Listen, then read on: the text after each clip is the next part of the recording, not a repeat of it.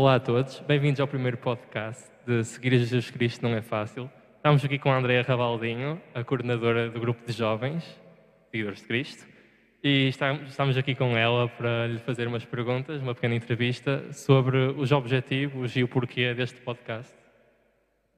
Primeiramente, gostávamos de perguntar como surgiu a ideia de criar este podcast.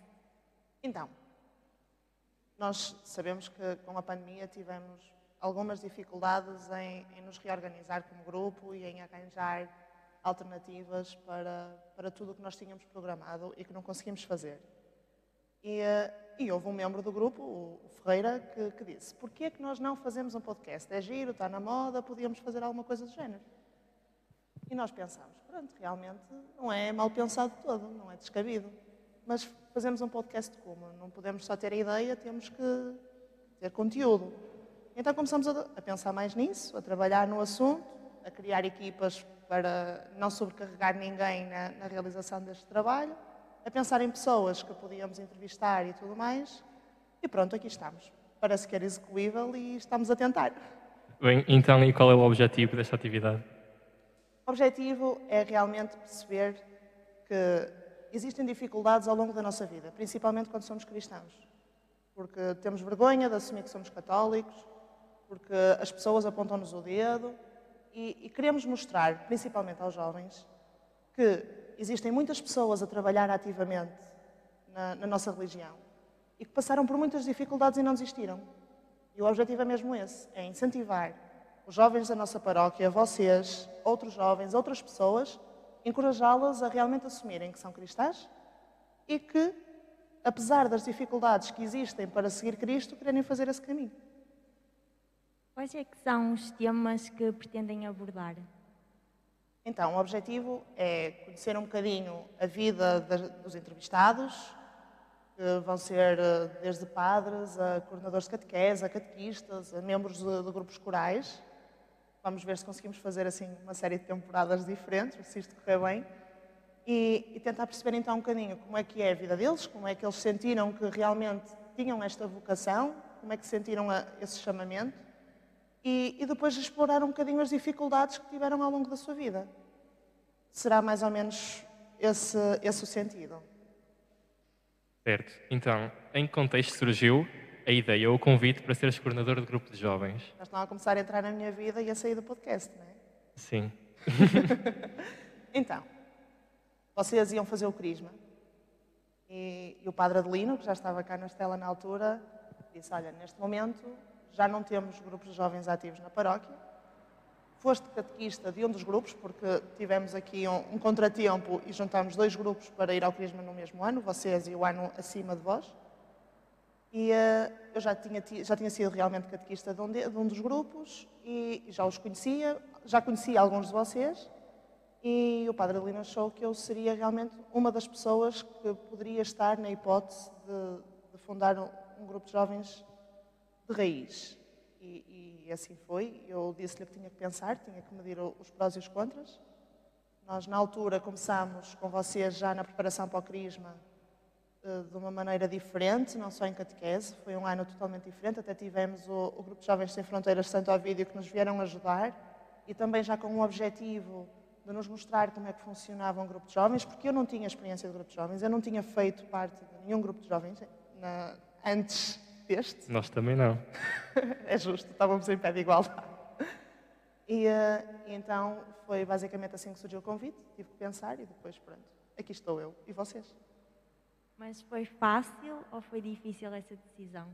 Tive que pensar bastante ainda, porque eu, eu, na altura, foi há dois anos e meio, eu estava a tirar o mestrado, estava a trabalhar em simultâneo, já estava com dois anos de catequese, já tinha muita carga sobre os ombros e tive realmente que, que medir a minha vida, o meu tempo e perceber se realmente eu ia conseguir estar neste projeto a tempo inteiro ou não. Na minha opinião, quando nós achamos que só vamos estar pela metade, que não vamos estar de corpo e alma, não vale a pena entrar. E foi essa a, mediação que eu tive que fazer. Tive que perceber realmente se eu ia dar tudo o que podia dar de mim a vocês, e, e neste caso à paróquia e a Deus, ou se ia estar só pela metade. E pronto, decidi que realmente ia arriscar e que Deus precisava de mim e vocês também, e embarcamos aqui todos juntos. E aqui estamos. Está certo, mas no meio disto tudo, qual é a maior dificuldade em gerir o grupo de jovens? Há bastantes. Há bastantes. Até porque vocês são 20 jovens diferentes, com formas de pensar diferentes, com formas de estar diferentes, com opiniões diferentes. E o mais difícil é gerir-vos a todos. É realmente perceber o que é que vocês estão a pensar, como é que eu vos posso levar a entender o meu ponto de vista e, e como é que eu vos posso cativar a querer vir e a querer continuar a estar cá e a querer continuar a participar. Às vezes é muito difícil. Eu, às vezes vou para casa com uma vontade de chorar terrível. E vocês não sabem, muitas vezes. Parece que está tudo a correr bem e não está. E, e lá está, é difícil gerir realmente tantas pessoas diferentes e ter criatividade. Essa sim também é uma das maiores dificuldades, ser-se criativo. Vocês não são crianças. É diferente de dar catequese ao primeiro, segundo, terceiro, quarto ano, em que tu chegas com uma musiquinha toda gira, cheia de dancinhas e tudo mais, e as crianças deliram e querem vir e vir e vir. Vocês não é assim que funciona e vocês sabem bem que não. Eu, se vos puser aqui agora a cantar ou guiado pela mão, vocês até cantam, mas vão ficar a olhar de lado para mim, porque a vossa fase do guiado pela mão já passou. Ok, uh, eu vou fazer uma pergunta um bocadinho fora de guião, mas no meio destas dificuldades todas, o que é que dá motivação para continuar, visto que é assim tão difícil? A motivação é, são vocês. São vocês. E a relação que nós temos, porque um grupo de jovens não é só vir à missa e não é só fazer momentos de oração e não é só fazer eventos e não é só participar em atividades. Um grupo de jovens também é a relação que nós temos. E ainda ainda no domingo estávamos, estava a falar com uma pessoa que já tinha feito parte do Grupo Jovens 2000 no início. Fez parte da fundação do Grupo Jovens 2000, como vocês sabem, foi um grupo que durou, teve uma, uma longevidade muito grande na nossa, na nossa paróquia. E, e ele dizia que, que adorava fazer parte do Grupo de Jovens porque sentia que eram todos uma família. E eu comecei-me a rir. Ele perguntou porque é que eu me estava a rir. Se estava a gozar com ele, eu disse não, porque eu sinto o mesmo. Temos, todas as famílias discutem, nenhuma família é perfeita. E nós somos igual. Somos uma família disfuncional, mas que funciona. Nos seus dias. Uma família com futuro. Que é que, qual, para esse futuro, quais são as, as projeções que, que têm? É difícil falar neste momento e, como eu costumo dizer, prognóstico só no final do jogo. Mas, é assim, o meu objetivo é que o grupo realmente tenha futuro conosco ou sem nós. Daqui a 10 anos, eu já esteja noutra fase da minha vida e que nós tenhamos educado outros jovens, que agora são crianças, adolescentes, e que eles possam continuar este caminho que nós estamos a começar a construir. É óbvio que nós temos alguns projetos na cabeça, temos algumas coisas pensadas, só nós sabemos, só Deus sabe. E, eh, e, e sim, é, o objetivo é que o grupo perdure e que vá sobrevivendo a todas as dificuldades. Porque, tal como o nome diz, nós somos jovens seguidores de Cristo. O nosso podcast é Seguir Cristo não é fácil. O objetivo era mesmo este, era relacionar-nos a este podcast e relacionar este podcast a nós. Este podcast ter identidade nossa. As pessoas verem este nome e associarem-no a nós. E com isto, construirmos um futuro também termos agora os adolescentes da nossa paróquia a ver os nossos podcasts e olharem para nós, para vocês que vão estar aqui ao longo de, dos vários episódios que vão ser gravados, e dizer: Eu um dia quero ser como eles. Sermos exemplo. E acho que é essa a nossa função na paróquia agora. É mostrar que não temos vergonha de dizer que somos cristãos e mostrar que estamos a fazer este caminho juntos. Com Deus e nós. Exatamente. Então, e qual foi o melhor momento e o pior momento vivido no grupo de jovens? Isso é um bocadinho difícil de, de escolher um momento, melhor ou pior. Nós tivemos muitos momentos bons, principalmente momentos de convívio. Os momentos que potenciam a relação entre nós são os melhores momentos, acho eu que falo por todos, não é? Todos aqueles momentos em que, que nós partilhamos, em que, em que nos permitiram conhecermos-nos como pessoas, são aqueles que nos unem que nos ligam. E há um que é, é necessário falar, e só tenho pena de não termos conseguido ir todos nesse, nesse momento, que é realmente a Mariápolis Europeia. Quando fomos para, para a Itália, fomos 13, éramos 20, deixámos cá 7. E fomos com esses 7 no coração. É óbvio que para eles a experiência foi diferente. Mas se tivéssemos ido todos, tinha sido perfeito. Eu arrisco-me a dizer que tinha sido perfeito. E, mas tivemos outros momentos bons, muito bons. Tivemos, sei lá, agora assim, todos os jantares que nós fazemos entre nós, uh, que agora não fazíamos, somos responsáveis. mas todos esses jantares, até a própria organização de, de eventos que nós, nós já fizemos e que algumas vezes nos deram muitas dores de cabeça, acabaram por criar por despontar algumas ligações entre nós e tudo isso é positivo. Agora, para o outro lado, para o pior, opa, nós temos, temos situações às vezes que são muito difíceis e temos encontros muito difíceis. Mas acho que há um momento que eu considero o pior, não por, não por ser mau, mas porque foi o mais doloroso. Porque sofri mesmo nesse dia e acredito que a maioria também. Foi um encontro que nós tivemos, em que nesse dia tivemos que parar para pôr os pontos nos is. As coisas não estavam a correr bem.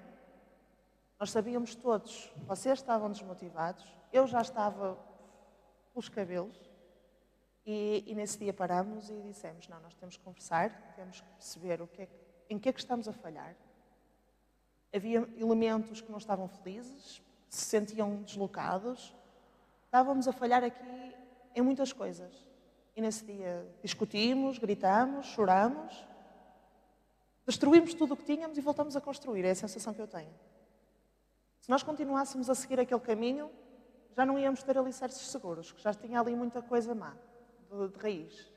Então tivemos que pôr tudo em pratos limpos e recomeçar do, do zero. E esse é, um, é o dia em que eu considero o pior, não por ser mau, porque era necessário, mas sim porque foi doloroso, porque naquele dia eu achei mesmo que aquilo, este, este grupo, esta família, como nós falamos, é que Deus apostou em nós, em primeiro lugar. Deus escolheu a mim e a vocês para fazermos este caminho. E naquele dia, eu achei que tudo isto que nós tínhamos construído ia deixar de existir. E, e foi por isso que chorei, foi por isso que muitos choraram, porque nós sentimos realmente que, que havia a possibilidade das coisas acabarem por ali. Mas felizmente nós somos fortes e demos a volta ao assunto e continuamos. E aqui estamos nós. Eu já disse aqui estamos nós pai cinco vezes hoje. Nesse momento, pensaste alguma vez em desistir ou noutro momento? Nesse dia pensei. E não só, houve outro, houve outro momento. Houve outro momento, estávamos em preparação para a Mariápolis e eu nessa altura pensei mesmo em, quando chegamos a Mariápolis, eu paro porque eu estou exausto. Quais foram os teus motivos que te levaram a continuar e a não desistir? Mais uma vez, vocês mais uma vez vocês. E, e, eu senti que realmente Deus, naquelas alturas, me estava a pôr à prova. Me estava a dizer: é agora ou nunca. Foi sempre agora. mas, sempre. mas que momento é que estás a falar antes da Mariápolis? Antes da Mariápolis, houve, foi um acumular de situações. Nós tivemos, vocês sabem que a angariação de fundos foi muito trabalhosa e, tudo isso nos levou à exaustão. Vocês, se calhar, não sentiam tanto porque não estavam por trás da organização da viagem e tudo isso. Mas lá está, todos esses eventos consecutivos, a falta de descanso, o trabalho, a universidade, tudo no meio, eu estava mesmo a atingir o meu limite. E, e estava mesmo cansada e eu precisava de uma pausa de vocês, da, da paróquia, eu precisava de uma pausa da minha vida. Uh, mas, mas depois, depois a Mariápolis vinha revigorada a precisar de umas horas de sono, mas revigoradas espiritualmente. E, e nesse dia que eu elegi como um, um dos piores momentos, também pensei seriamente que já não tínhamos futuro. Mas enganei felizmente. Bem, desejamos que o grupo tenha muito sucesso neste podcast e até uma próxima. Muito obrigado.